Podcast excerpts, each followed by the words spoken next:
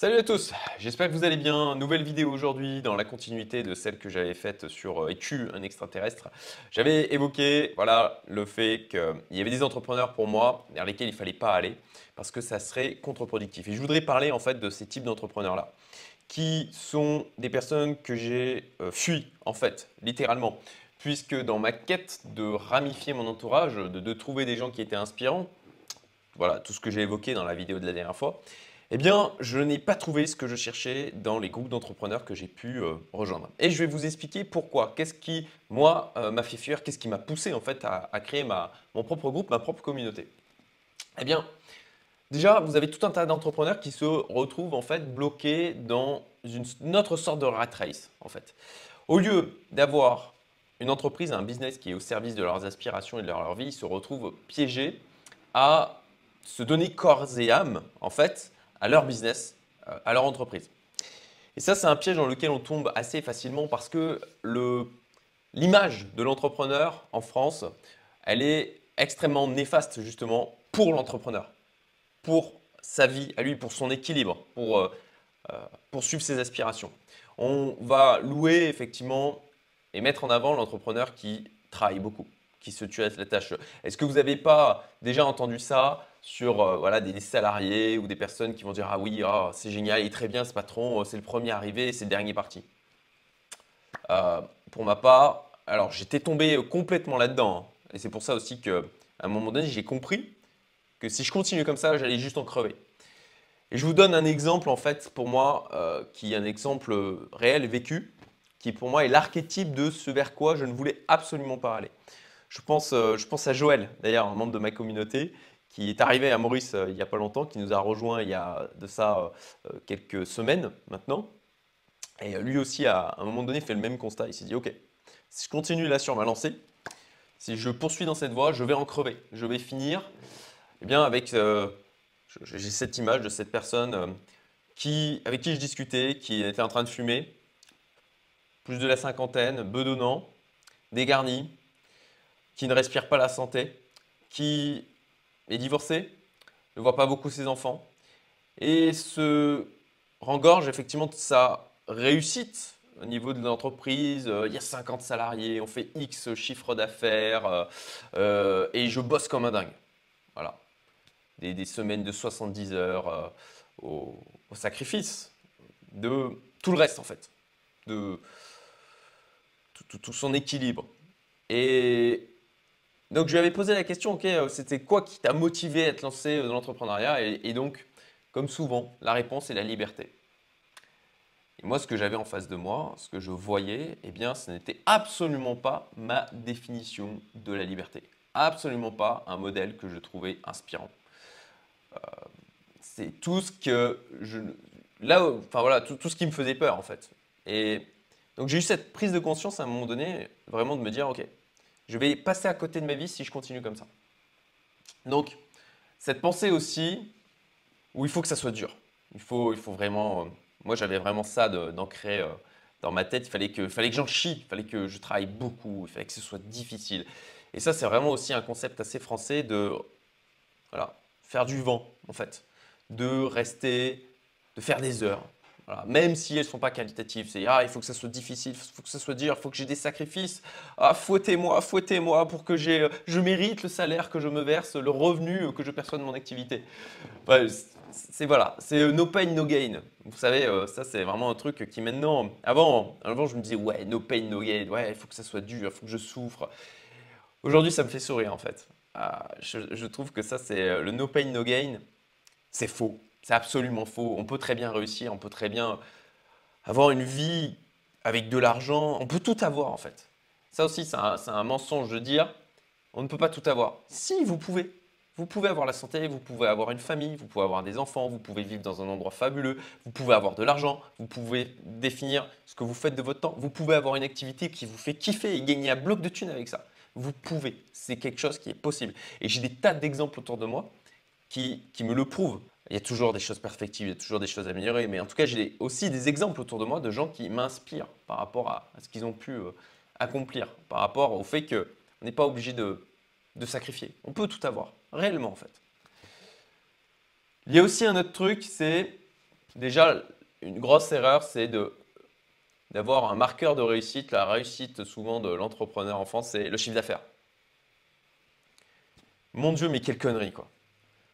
Euh, c'est pas le chiffre d'affaires qui est important. Vous pouvez faire, on va dire, je sais pas moi, 500 000 euros de chiffre d'affaires, mais si vous vous en mettez dans votre poche à la fin 90%, pour moi, vous êtes beaucoup plus riche et vous avez un business qui est bien plus vertueux qu'un gars qui va faire 10 millions euh, et qui va en récupérer 1%. Euh, Comprenez ce que je dis? Et ça, c'est aussi un truc qu'il faut. Moi, j'ai mis du temps à l'intégrer. Hein. il y avait ce, côté ah, bah, je fais grossir l'activité, euh, je vais faire rentrer du business davantage, même s'il n'y a pas de rentabilité, juste pour pouvoir faire grossir le chiffre d'affaires. Et deuxième point, c'est le nombre de salariés. Se glorifier de moi, j'ai X salariés. Et ça, c'est un truc aussi euh, dont je suis complètement revenu. Euh, on, loue là aussi euh, l'entrepreneur. Le vrai entrepreneur, c'est celui qui a des salariés.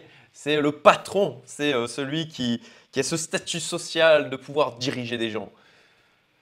Ah, mon Dieu, quelle connerie aussi. Je, suis grossier, mais vraiment, c'est pour vous faire comprendre à quel point c'est stupide.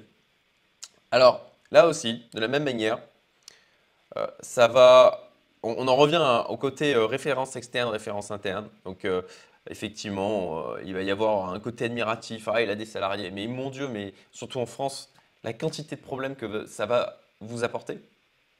Donc, oui, pourquoi pas, mais rappelez-vous pourquoi vous le faites. On va y revenir hein, sur cette notion du pourquoi. À quel point c'est. Il faut le garder, il faut, faut garder et se rappeler régulièrement pourquoi on fait les choses. Et se demander est-ce qu'en fait, les actions que l'on mène quotidiennement sont au service de ce pourquoi? Donc, voilà, moi, ces entrepreneurs qui se glorifiaient du chiffre d'affaires, qui se glorifiaient du nombre de salariés, qui, avec une recherche de statut et de reconnaissance par rapport à ces marqueurs qui sont mis en avant dans la société, euh, notamment française, avec aussi euh, la quantité de travail qu'ils peuvent fournir, ne faites pas l'erreur de poursuivre ce, mythe-là de l'entrepreneur. Pour moi aujourd'hui, le, business qui moi me fait kiffer, le business euh, que, ben, j'estime avoir développé, c'est un business où on a euh, une charge, des charges, des dépenses qui n'augmentent pas ou peu avec le nombre de clients. C'est un business où on a un produit ou service dont les clients auront en fait toujours besoin, où, en fait euh, a pas, ça va devenir un indispensable dans leur vie c'est un produit ou service qui a des particularités en fait suffisamment fortes pour se démarquer réellement de la concurrence. Et là aussi, hein, vous n'êtes pas obligé euh, de, viser un business qui va être phénoménal. Encore une fois, remettez-le en adéquation avec vos objectifs, ce que vous voulez accomplir, ce qui fait sens pour vous. Je parle régulièrement sur ma chaîne de l'Ikigai. Moi, ça a été vraiment un game changer aussi, la découverte de cette notion-là potentiellement, si ça vous intéresse, je vous ferai une vidéo dédiée sur le sujet. Mettez-le en commentaire si c'est le cas. Sinon, euh, voilà, allez, chercher sur YouTube, euh, vous trouverez euh, des vidéos qui en parlent. Il y a un bouquin d'ailleurs, je crois que c'est de Bettina Lemke, que je vous invite à lire.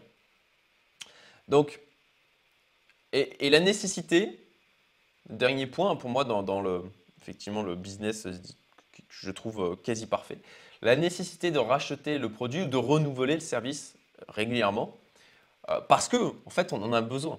Et là aussi, hein, je pense que c'est important aussi de. En tout cas, pour moi, c'est important. Il y a, d'autres entrepreneurs, effectivement, ils ne prennent pas forcément en compte vraiment la, valeur créée.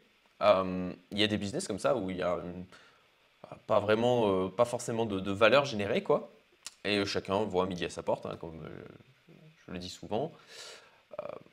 mais la valeur, voilà, la valeur que vous apportez, qu'elles deviennent suffisamment indispensables et importantes pour que eh bien, ça, crée, euh, ça crée un besoin perpétuel. Et donc pour ma part, pour trouver en fait ces entrepreneurs-là qui ne sont pas en fait dans la matrice de l'entrepreneur, parce qu'il y a la matrice du salarié et puis aussi clairement la matrice de l'entrepreneur, j'y ai passé un moment, hein, donc euh, je sais de quoi je parle.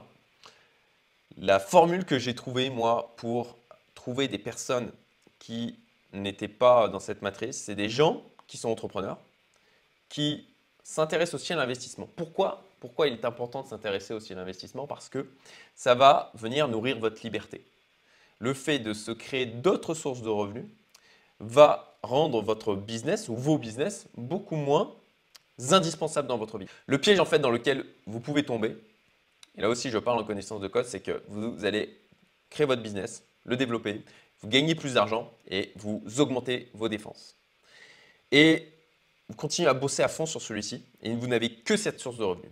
Et si à un moment donné, vous vous retrouvez à devoir choisir entre faire des choses en accord avec votre pourquoi ou avec le fait de continuer à gagner autant d'argent, si vous avez un niveau de dépense qui est au taquet, en fait, et que vous n'avez que cette source-là de revenus, eh bien, sauf à avoir un, courage euh, exceptionnel, je dirais, eh bien, vous allez faire le choix de l'argent. Parce que vous êtes devenu, en fait, l'esclave de votre business. Et ça, en travaillant votre gestion de l'argent, c'est pour moi la partie investissement, hein, c'est pour moi c'est la gestion de l'argent. Et de, alors l'investissement, ça va aussi avec le fait de potentiellement créer d'autres business, de créer différentes sources de revenus. Ça va vous rendre résilient et ça va vous permettre de rester connecté à votre pourquoi. Et pour moi, le troisième élément, c'est de trouver des gens qui s'intéressent aussi au développement personnel.